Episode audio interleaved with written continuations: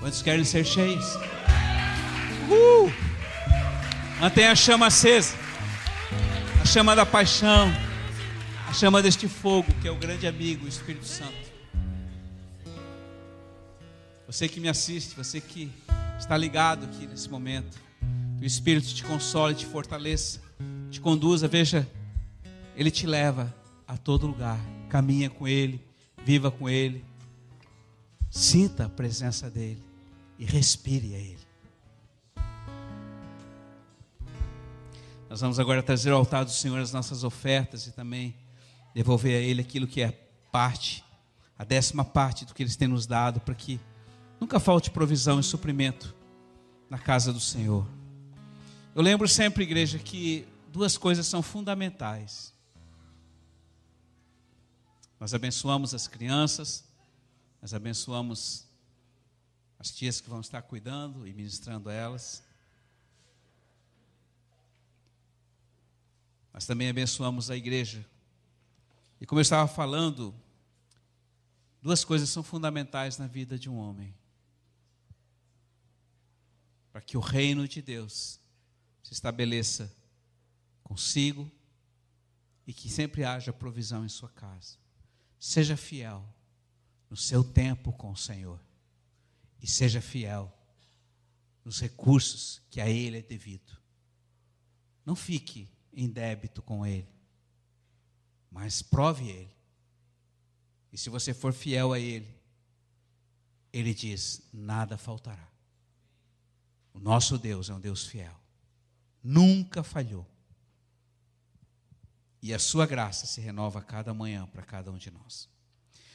Mas muito bem, filhinhos, eu queria hoje trazer uma palavra que na realidade é uma visão profética. Chama-se Etan, lugar dos famintos. Uma revelação profética que foi recebida há muitos anos atrás, há 19 anos, através da pastora Lu, nossa profeta, em uma das do, do tempo que estava separado ao Senhor. E hoje eu quero fazer trazer a lembrança aquilo. Quem estava aqui em 2003? Levanta a mão. Três. Então, vocês não lembram. Então eu tenho algo para vocês. Quantos já leram esse livro aqui? Bem poucos. Mas amém, eu não faço propaganda do livro, eu estou falando de uma visão profética, o início da visão profética, daquilo que temos vivido como igreja, está escrito aqui. E hoje nós vivemos totalmente na dependência dele, pela instrução e pela graça que ele tem nos dado. Mas abra sua palavra no Salmo 119. Salmo 119, a partir do versículo 9. Para quem não sabe, o Salmo 119 é um dos maiores capítulos, tem o maior capítulo da Bíblia. Ele é o mais longo, ele engloba todo o, o alfabeto hebraico, desde do A até Z, teoricamente, e para cada a, alfabeto existe um significado da própria palavra. E o Salmo 119 ele tem um só significado. Ele fala sobre a palavra de Deus, os estatutos de Deus e os preceitos de Deus, ou seja, aquilo que Deus traçou para que eu e você pudéssemos trilhar uma vida com ele. Então ele começa aqui, eu vou ler alguns, apenas alguns versículos e vou meditar com você algum deles, que começa no versículo 9 que diz assim: Como um jovem conserva puro o seu caminho, observando a tua palavra, e eu te busco de todo o coração, não me deixes afastar dos teus mandamentos. Conservei a tua palavra no meu coração para não pecar contra ti. Vou repetir: como um jovem como um homem, como uma mulher, como uma donzela, como qualquer pessoa, conservará pura o seu caminho, observando a tua palavra, a palavra de Deus. Filhinhos, presta atenção, eu sei que você sabe, eu sei que todos vocês têm Bíblia na sua casa, tem, alguns de vocês têm Bíblias de estudo, alguns têm uma biblioteca né, que excede muito em, em, em, em volume mas a grande realidade que eu quero hoje e que entendo em Deus, que o Senhor quer gerar no teu coração é o amor por esta palavra. Quando eu falo amor, significa em você ser apaixonado e ter um fogo de Deus por esta palavra. Como diz a palavra em Amós, nos últimos dias o Senhor lançará fome sobre a terra, mas não fome sobre comida, mas fome da palavra de Deus. Então hoje Deus está falando com você que Ele tem um lugar chamado lugar dos famintos. Quantos sentem fome aqui? Levanta a mão. Quase todos sentem fome, né? Quando você não sente fome, é um problema que existe algo que está em desacordo, está desalinhado no seu organismo, e isso vai te levar à inanição e até à morte, porque nós precisamos nos alimentar todo dia. E aqui o Senhor está falando que esta palavra, este livro grosso, que às vezes é assustador para nós, ele é a direção para a nossa vida. E ali em Mateus 4, 4 ele diz: não só quando Satanás questionou ele, questionou a respeito de que ele tinha o poder para fazer todas as coisas, ele e, e disse: afasta dessas pedras, transformarem em pão, porque Jesus estava com fome, e Jesus falou para ele: olha, nem só de pão vive o homem, mas de toda palavra que procede da minha boca. Não é isso que ele falou? Eu quero colocar algo para você muito importante. Quando ele fala que procede, significa continua procedendo. Vou fazer uma pergunta hoje para você. Você não precisa levantar sua mão, porque talvez até eu não quero expô-lo, e nem você precisa se expor, mas quantos de vocês ouviram a voz do Senhor hoje? Quantos de vocês, desde a manhã que se levantaram, ouviram o Senhor falar com você? Por que eu pergunto isso para você? Porque Ele continua falando. E Ele fala conosco todos os dias. Ele fala com você que me assiste todos os dias. E nós já falamos isso. Como Ele fala? Ele fala através desta palavra. Ele fala através de livros dos santos. Talvez até santos que já foram, mas que deixaram os seus escritos. Mas também ele fala através de pessoas. E quando você está em sintonia com ele, você consegue ir e pegar este maná. Isso chama-se maná, a palavra diária de Deus. É o que sustentou, sustentou o povo no deserto durante 40 anos e eles não envelheceram, eles não ficaram cansados, eles não ficaram exaustos, eles foram sustentados 40 anos num lugar extremamente íngreme, um lugar ermo, um lugar onde não havia nada além de pedra. Mas o Senhor sustentava porque enviava para eles o pão do céu. Hoje Deus está falando com você. Isto aqui é o pão do céu para a sua vida. E você precisa ter fome disso. Você precisa ter desejo de ler diariamente e meditar sobre a palavra de Deus. E ele diz aqui: Eu conservo tua palavra no meu coração para não pecar contra ti. Presta atenção, filhinho, isso aqui é muito importante. Nós sabemos que Deus é amor. Você casou com alguém porque você amou alguém, ou vive com alguém porque você ama alguém. Isto é um princípio. Porque Deus e a essência do reino é o amor. Ninguém vive para si mesmo. Alguém ou as pessoas, nós fomos criados para viver para o outro, fazer o outro feliz. Aqueles que são casados, aqueles que, que, que são atraídos pelo amor, são, vivem e têm o prazer de fazer e desejar com que outro seja feliz. Isso chama-se amor, e não é um amor é, erótico, não é um amor sentimental, apenas de amizade, mas é um amor sacrificial. Há um prazer que eu tenho de me sacrificar em amor para que o outro seja feliz. Isso Jesus fez por mim e por você. Tudo é gerado por amor e por paixão. Se assim não for, você vai ter uma vida medíocre, superficial e uma vida sem sonhos e sem planos. E o Senhor está falando: eu quero que você tenha fome da minha palavra. O que significa isso?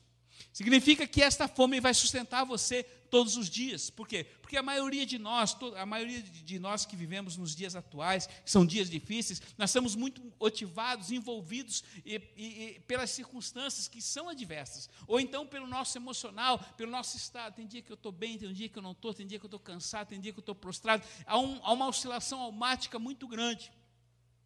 E quando a nossa Lu, a pastora Lu, esteve separada para o Senhor, Deus mostrou para ela, em uma visão profética, exatamente algumas coisas que aconteciam na vida da igreja, quando no início nós tínhamos apenas dois anos de igreja, ou três anos de igreja.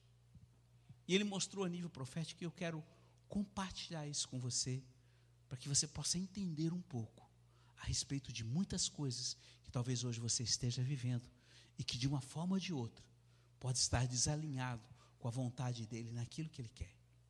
Então, neste livro aqui chamado O Monte Adar, para quem não sabe, o Monte Adar é um monte profético, é um monte onde nós, como igreja, vivemos diariamente. Cada igreja sobre a terra tem a sua montanha, é uma montanha espiritual, ela não é natural. Você mesmo que está me assistindo, que faz parte de uma outra igreja, outra denominação, cujo Jesus é o centro, você também faz parte de uma montanha. Agora, a grande realidade e a grande bênção de Deus é que o Senhor tem nos dado revelação a respeito da montanha, e não somente da montanha como um todo, mas também dos patamares que nós conseguimos subir e que nós estamos já há 22 anos subindo. E cada patamar desse tem um significado. Começou com Tebá, que é o primeiro que foi um lugar de luta, onde todo aquele que chega no Senhor tem que lutar, lutar com, com, com os, os, os, espíritos malignos, os espíritos que, que, que, que afligem, né, que fazem uso da espada, da armadura do Senhor. Depois, um segundo patamar que, que o Senhor nos deu nesta visão, é, também é o patamar chamado Acufa, que quer dizer lugar dos prostrados. O que é lugar de prostrado? É humilde. Não há como você servir ao Senhor sem você estar prostrado em Sua presença. E quando eu falo prostrado, não é uma atitude religiosa que eu tenho que me prostrar na presença dele ou num altar, não. Porque estar de joelhos e prostrado na sua presença é um sinal de humildade. E eu digo para você, igreja, Deus dá graça aos Deus dá graça aos humildes, mas resiste aos soberbos. Então, estar em Acufa e se ajoelhar, buscar a presença, submeter a Ele, Senhor, aonde, quando e como, eis aqui a minha vida, eu submeto a Ti, é estar em Acufa. E isso é uma coisa que a gente faz diariamente, ou a maioria que tem revelação faz. Depois também o segundo, terceiro patamar chama-se Getsemane. Getsemane é o lugar da prensa, do azeite, aonde sai o, o óleo, o azeite de oliva que tem a função não somente de curar, mas também a função de, de trazer luz, porque acendia as lamparinas daquela época. E ali naquele lugar, no Getsemane, também é um lugar de adoração. Então, esse era um dos, dos primeiros patamares da nossa vida. Até que chegou, ou estava para chegar, no quarto patamar, que é esse etã chamado lugar dos famintos. E aí nós vamos entrar onde? Na própria palavra do Senhor. Então eu queria hoje deixar ou ler pelo menos alguns fragmentos dessa visão, para que você possa rever, entender e saber qual a realidade de nós como igreja hoje. Vou ler alguns fragmentos, então começa assim. É, foi uma visão profética. Veja bem, eu estou falando de uma visão profética. Isso não é doutrina, é aquilo que Deus é, acrescentou ou ele descortinou em cima da sua própria palavra. E tudo que está aqui na visão está de acordo com a palavra do Senhor. Então diz o seguinte: a profeta falou: Eu vi o primeiro patamar que mais parecia um pátio pós-guerra. Muitos destroços e não havia ninguém. Apenas haviam dois anjos que guardavam o local. Eu vi também o segundo patamar, que era a caverna de Acufa, e havia alguns poucos dentro da caverna e um número bastante reduzido. A impressão que tive foi que todos, ou quase, houvessem esquecido ao saírem de Acufa e não voltariam mais. Mas também haviam muitos de pé sem se prostrarem na caverna, saíam de pé. Lembrei então que o Senhor havia falado em Acufa que todos deveriam sair de joelhos e prostrados. E não era mais assim. Acho que o povo havia esquecido. Então eu vi o terceiro patamar chamado Getsemane. Muitos já estavam ali dançando, cantando em adoração, mas muitos já não dançavam mais, apenas estavam olhando alguns que adoravam. Preste atenção, filhinhos. Isto há 19 anos atrás. E depois ela foi passando, e nessa visão profética, ela chegou num determinado local e ela escreve aqui: Eu vi um portão de ferro fechado, erguido no meio do nada. Não havia muros laterais, somente um portão em um campo aberto. O portão que vi era um tanto estranho, ele estava erguido e não havia muro em volta. Mesmo assim, abri e entrei. Então eu vi um campo aberto onde havia som, é, aliás, não havia som algum, apenas silêncio. Então eu vi a águia que sobrevoava aquele campo. Ela era muito grande e voava com muita suavidade pelo céu, é, e no campo e na montanha. A sua sombra expressava uma paz infinita. E eu notei que não haviam muros, mas havia anjos guardando o local. Presta atenção: quem é a águia? É um dos quatro seres.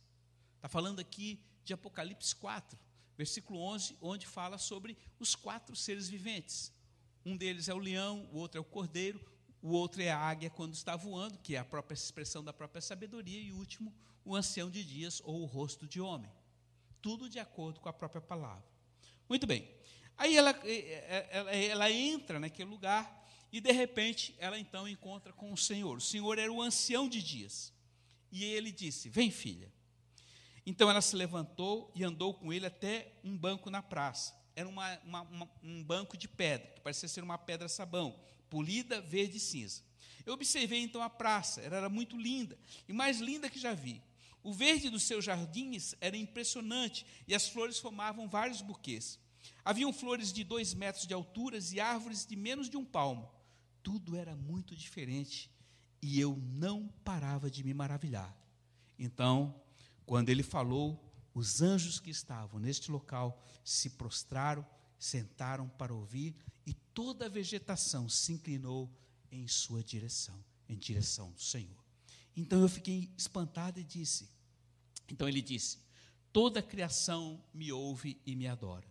A sua voz era como o som da queda de água que coava, amplificada por todo o local. Então perguntei: Senhor, que lugar é este? E ele disse: Filha, este é lugar de conhecimento e de sabedoria.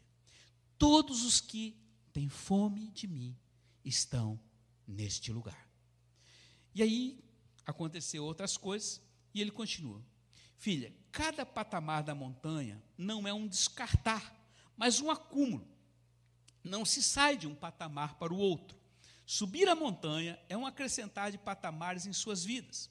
O primeiro é guerra espiritual, e tu lutaste e abriste caminho mas como toda guerra é feia, muitos não querem nem ver e sobem com as suas espadas baixadas sem lutar. Outros nem carregam as espadas, ficam vulneráveis a qualquer ataque. Passam pelo segundo patamar, altivos, cheios de razão, e também não entram em Acufa. Chegam em Getsemane, mas não conseguem mais se alegrar e adorar. Seus corações estão carregados de razão, mágoas, ressentimentos adquiridos por ataque dos patamares anteriores.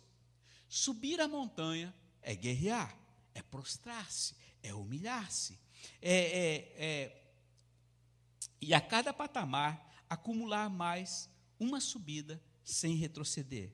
Eu não me agrado dos que retrocedem. Aqui onde estamos é lugar de sabedoria e conhecimento da minha palavra. Então, ele abriu um livro e disse: Anote o que ouvirás.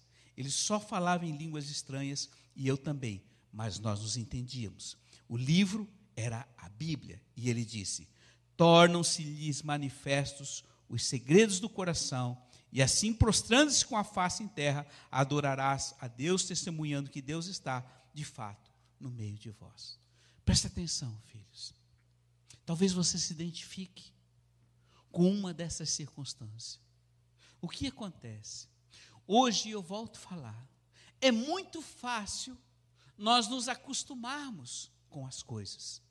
E é muito fácil nós esquecermos as verdades do Senhor. E quando nós acostumamos e esquecemos, nós começamos a andar segundo aquilo que nós nos acostumamos. E é muito perigoso um costume baseado em razão. E muitas vezes eu digo para você que nós temos resposta para todas as coisas e justificamos aquilo que Deus quer que nós venhamos a fazer e nós não fazemos. Ah, isso é religiosidade. Ah, não, isso é porque eu fulano assim. Isso. Filhinhos, Deus sabe o que é melhor para nós. Então, assim, por isso esse pastor sempre tem falado: quando você vem adorar ao Senhor, adore ao Senhor. Não fique apático. Não fique inerte diante da presença do Deus Todo-Poderoso. Sabe, hoje ele estava aqui. Cada vez que você toca a trombeta, que você é, é, é, é, toca essa trombeta, que você pode ver que é uma trombeta de prata, ela, o Senhor chama essa trombeta, quando Ele mandou a gente fazer isso, e lá atrás, em 2001, Ele disse: esta, o nome dessa trombeta é trombeta triunfante, quando ela toca e você reconhece o som dessa trombeta, você se prostra, você adora, você sabe que a presença ali está, amém, igreja? Mas quando ela se torna para você apenas um instrumento de um som qualquer e você não tem reação, é sinal de que você não está observando o que está acontecendo. E se você observar, ela não fica tocando o tempo todo. Mas o momento mais intenso de uma adoração, ela é tocada. Quando eu toco, ou quem toca o chofar, os anjos tocam trombeta. Eles também aclamam a presença do grande rei. Você está entendendo? Porque tudo que você faz aqui na terra reflete no céu. Os anjos, aquele anjo que está aí ao seu redor, que você nunca viu e não percebe, que está aí desde o primeiro dia que você aceitou Jesus como Senhor e Salvador, o Senhor designou um anjo para guardar a sua vida. O mesmo anjo que está ali guardando, tudo que você faz, ele faz, ele faz igual. Você sabia disso? Se você se prostra para adorar o Senhor, ele também se prostra para adorar o Senhor. Se você for indiferente, ele não permanece indiferente, mas ele se admira com a sua atitude de indiferença para com ele. Você está entendendo? Por isso, quando você vem cultuar o Senhor, é você, igreja, que vem para prestar o seu culto a Ele, não ao pastor, não aos músicos que estão aqui na frente tocando alguma coisa. Você vem para dar a Ele um presente. Que presente é Ele? A gratidão do seu coração por aquilo que Ele é. Vocês estão entendendo? Por isso, nada na sua vida pode ser mecânico. Se você tem uma vida mecânica, uma vida de que anda no, no automático, certamente não há mais emoção, não há mais desejo, não há mais nada que te impulsione a viver uma vida intensa. E Jesus prometeu para você, não foi uma vida medíocre. Ele disse: Eu vim para que vocês tenham vida e vida em vida em abundância. Não é de coisas materiais. É uma vida intensa de alegria, paz, de aventura e de emoção. Porque assim, essa é a promessa que ele fez para cada um de nós. Então, viver isso. E ele estava mostrando: olha, muitos não se prostram, muitos não me adoram, muitos sequer usam a espada. E eu faço uma pergunta para você, você não precisa me responder: há quanto tempo você não faz uso da espada? Há quanto tempo? Onde ela está guardada? Ela está no seu alfoge, ela está no seu coração. Sabe o que ele falou para nós? Você que se reveste a armadura todos os dias, pula todos os dias a sua armadura, afia a sua espada. Mas você se acostumou. Você não faz uso porque. Quanto tempo você não se unge? Talvez muitos de vocês aqui hoje não se ungiram. É perigoso, irmãos. Eu estou falando que são verdades que Deus está dando. E hoje eu estou só relembrando alguns princípios que Deus nos deu que fazem parte da nossa vida. Não saia da sua casa sem ungir com azeite. O azeite não é um objeto decorativo e nem algo religioso. Ele traz proteção no espírito, na alma e no corpo. Isto é a revelação que Deus tem nos dado. São determinadas coisas rudimentares que fazem parte da nossa vida. Todos vocês aqui estão de roupa. Alguma vez vocês andaram nu na rua? Alguma vez na sua vida você andou nu na rua? Nunca. E por que você faz isso? Porque é natural. Assim conosco deve ser natural a armadura dele. Mas não adianta você apenas colocar uma armadura se você não faz uso do que ela representa. Toda ela tem um significado, não vou falar disso aqui, mas se você quer saber, está ali no nosso canal. O aplicativo, né? Ali nos fundamentos você pode saber. São revelações que o Senhor tem nos dado, mas que fazem parte da nossa vida. Mas eu quero continuar aqui em Etan, para que não se perca a essência desta palavra. E ele, ele continua. Agora preste atenção. Depois de muitas palavras que o Senhor tinha dado, é, a profeta diz: Senhor, este lugar é maravilhoso, estar contigo é inexplicável, tudo aqui transmite paz e aquece o coração, mas eu estou cansada, sentindo dor, como se a minha carne estivesse sendo cortada. O que é isso? Aí o Senhor fala: açoite, filhas, açoites. Todo profeta é açoitado. Enquanto eu falo contigo, chicotes estão sendo deferidos em tua carne, e eles têm nome, preste atenção: dispersão, sono, medo, distração, inquietação, dor, visão obscura, cansaço e etc. Eles estão na mão de Satanás. Você está lutando com esses açoites para não te dominarem. E tu e não, aliás, eles e, e você está lutando com esses açoites para não te dominarem e se tu não sair, para tu não saíres da minha presença. Por isso o teu corpo é machucado, porém o teu espírito permanece atento. Moisés passou 40 anos no deserto sendo machucado, aliás, sendo açoitado para me conhecer face a face. Paulo passou 14 anos no deserto após ser curado da cegueira para me conhecer face a face. Jacó foi para o deserto até que fosse transformado em Israel para me conhecer face a face. Jó foi para o deserto canal espiritual para me conhecer face a face. Tu dizes, filhas, que ninguém te separa para mim, todos os meus profetas são chamados por mim para se separarem. Watchman Nee foi chamado, Rick Joyner é chamado, tu és chamado e tantos outros. Agora preste atenção: poucos ouvem, poucos obedecem. Por isso há poucos em Etã. No lugar dos famintos, Quase todos dão a volta nos portões, entram pela lateral e sobem o, monte. O que, que o senhor estava mostrando? Que aquele portão tinha um significado. Ele estava no meio do nada. Ela podia passar pelo lado. Mas ela estava em espírito e ela percebeu: existe algo ali. E ela abriu o portão, e quando abriu, entrou neste lugar. Este lugar espiritual que o Senhor fala de Etan, lugar dos famintos, é aqueles que param para ouvir a palavra de Deus. E aqui, ao mesmo tempo que ela estava com o Senhor no espírito, o seu corpo estava extremamente machucado. E quais são esses machucados? É o que eu e você sentimos. Nós estamos aqui em oração 24 horas pela vida da Aninha. Nós estamos numa oração, num relógio de oração 24, anos, 24 horas, para que a nossa Aninha que esteve com Covid na UTI possa ser recuperada. Amém? Nós não paramos ainda enquanto ela não chegar em casa e não for totalmente curada. Mas lá na madrugada é muito difícil você com sono se levantar para orar meia hora ao Senhor.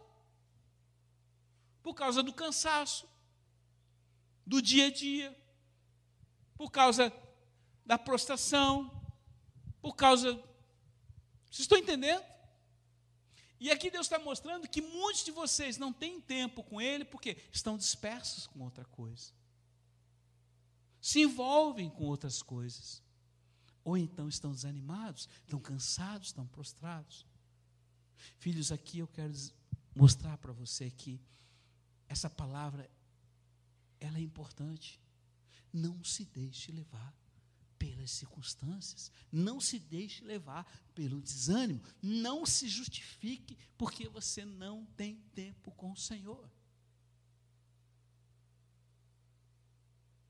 Ter tempo, buscar a presença, ler e meditar na palavra de Deus vai trazer vida sobre sua vida.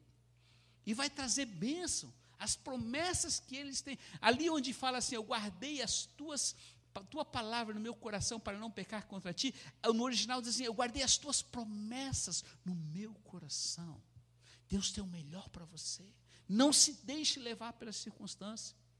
Muitos têm perdido, deixado passar a vida, porque ah, tá difícil, pastor. Ah.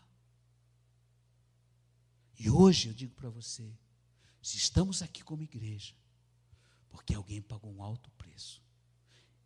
E viver isso aqui, como esse profeta viveu, não foi de graça. E eu não estou querendo falar nada dela. Mas eu estou falando que cada um daqueles que hoje fazem parte da história deste livro tiveram e pagaram um alto preço. Então, está aqui, gratuitamente. O Senhor tem levantado profetas para nos instruir, e glória a Deus, porque nós cremos nos profetas. E por isso nós temos chegado e temos ido a lugares mais altos. Por isso nós conseguimos viver o que estamos vivendo hoje, não apenas na localidade, mas nós estamos nas nações, desde Jerusalém, desde a igreja de Jerusalém até as nações. Vocês estão entendendo? É muito além. Há limite para ele? Não, não há limite. Eu já vou terminar, mas eu quero ainda na última parte, é, deixar mais um detalhe para vocês, que é a palavra do Senhor.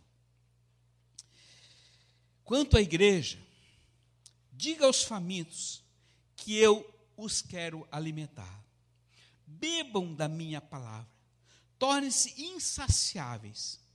Quando, quanto aos acomodados, lembre-se que um breve encontro comigo pode mudar a sua vida. Um breve encontro comigo mudou a história da humanidade. A adoração é um processo que te faz chegar ao impossível. Sabe, irmãos, quantas vezes você deixa de vir e cultuar o Senhor por causa de qualquer motivo? E Ele está falando: olha, talvez você possa ser um desses que está cheio de problema, mas Ele fala aqui, ó, a adoração é um processo que te leva ao impossível. Quantos querem alcançar o impossível? Adora o Senhor. Bota um CDzinho lá na sua casa, bota um fonezinho de ouvido, bota uma adoração, te prostra na presença. A sua vida pode mudar em questão de segundo. Você está entendendo? Ele está disponível e disposto a todo aquele que tem fome. Mas, e se você não tiver, diz: Deus, dá-me fome da tua presença e da tua palavra. E ele continua aqui. Eu me alegro ao ver quem tem menos para me oferecer, que é o que me entrega mais. Voltem ao início de tudo. O meu reino é como um homem que negocia e procura boas pérolas, e tendo achado uma pérola de grande valor, vende tudo o que possui e compra. Mateus 13, 44. Porém, filha, não te, estresse, não te entristeça de veres e ouvires a incredulidade. Não há profeta sem honra, senão em sua casa. Dias difíceis virão sobre a sua virão sobre a terra, sobre todo ser que respira. O princípio das dores chegará. Vocês sentirão frio no calor e calor no frio. As dores de passo se anteciparão. Você entende isso, igreja? Será mais difícil dar a luz. Continue o injusto fazendo injustiça e continue imundo sendo ainda imundo. E o justo continue na prática da justiça e o santo continue a santificar-se. Eis que venho sem demora, e comigo está o galardão que tenho para retribuir a cada um segundo as suas obras. Eu sou o Alfa, eu sou o Ômega, eu sou o primeiro, eu sou o último, eu sou o princípio e o fim. Aleluia. Com essas palavras, ele terminou essa parte. Essa palavra é tão atual como foi há 19 anos atrás. Queridos, então eu quero deixar isso com você. Por favor, não se acomode. Por favor, não olhe para si mesmo. Por favor, não esteja com os olhos voltados para você. Não sinta pena de você. Olhe para o alto. Quando você olha para o alto, tudo muda. Quando aquelas mulheres que chegaram naquele túmulo e levaram os perfuminhos para apenas passar um perfume num corpo morto, e a palavra diz que elas ergueram os olhos, a pedra já estava removida. Quando você levanta os olhos, a pedra dos problemas, das dificuldades, do desânimo, da tristeza, tudo passa, porque é do alto que você recebe tudo. E hoje Ele te chama, eu quero você faminto pela minha presença. Eu quero você faminto pela minha palavra. Medita, leia e aplique na sua vida. Coloque a mão no seu coração nesse momento. Pai, em teu nome eu quero estar orando para que o Senhor venha gerar algo novo no coração dos teus filhos. A lembrança, Senhor, das tuas promessas. Pai, as lembranças dos teus princípios, a lembrança dos teus, das tuas revelações, mas principalmente, Senhor, a lembrança da tua palavra. Deus gera hoje no coração da tua noiva uma fome, uma sede por ti, que vai além da própria capacidade deles mesmos. E como diz o teu profeta Amós, hum, aquele que recolhia figos, Pai, e que o Senhor chamou para profetizar a Israel, que venha uma fome, não de pão, Senhor, mas da tua palavra. Então declare isso para ele e repita comigo: Senhor Jesus, em tua presença, nesta noite, eu reconheço que eu tenho falhado no amor pela tua palavra. Mas eu te peço, dê-me uma fome extrema pela tua palavra. Me ajude a amá-la, a aplicá-la e a meditá-la em minha vida. Eu quero, Senhor, te fazer feliz. Eu quero guardar tua palavra no meu coração, para não te decepcionar. Que seja eu a tua alegria. Amém. Pai, eu abençoo toda a igreja. Como Pai espiritual, eu quero abençoar todos os meus filhos, para que nesta noite, e os que me assistem, os que me assistirão, recebam a porção desta fome bendita e sejam cheios da presença, da palavra e do Deus da palavra. Vamos dar uma salva de palmas ao Senhor.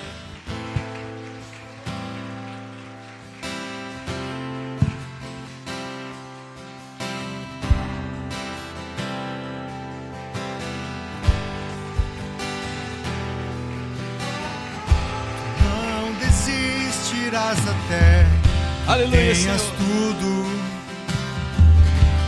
coração é teu.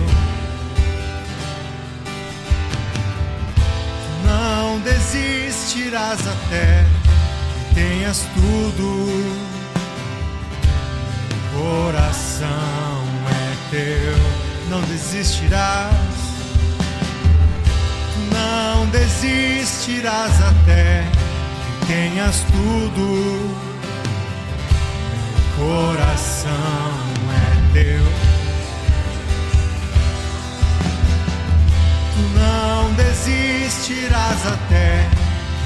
que tenhas tudo.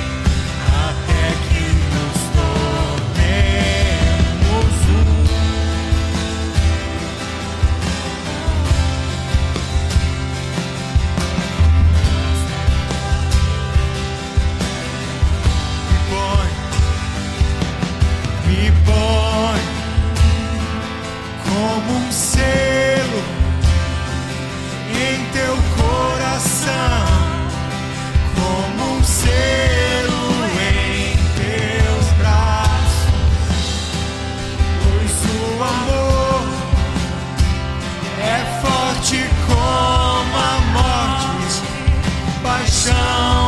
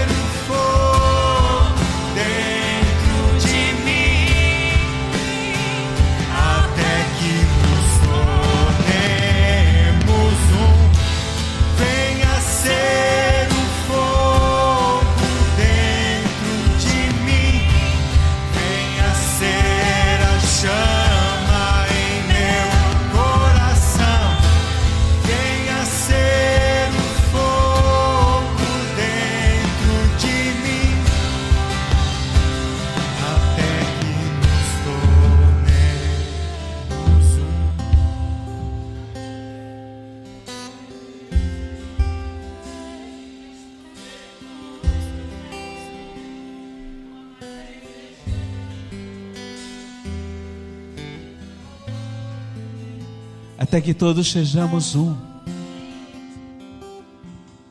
O lema desta igreja chamada Nação dos Montes, quando nós tínhamos plotado nas nossas primeiras combis, era unidos pelo mesmo amor, Jesus. O que une você ao seu irmão, a pessoa que está do lado, não é porque nós somos bons, porque somos queridos, ou porque somos legais, não. É Ele, Jesus Cristo. O que une você a amar, servir e dar a vida pela sua família, não são eles, é Ele, Jesus. Até que todos nós sejamos um nele, somos um corpo. Que você receba esta verdade, viva esta verdade, a palavra da verdade ela substancializa e concretiza aquilo que você crê. crê. A fé que chama a existência o que não existe. Nesta noite, que você e o Rei da Glória sejam um. Que nós, como família bendita, sejamos um nele, através dele e por ele. Vamos dar uma grande salva de palmas ao grande Rei da Glória. Aleluia!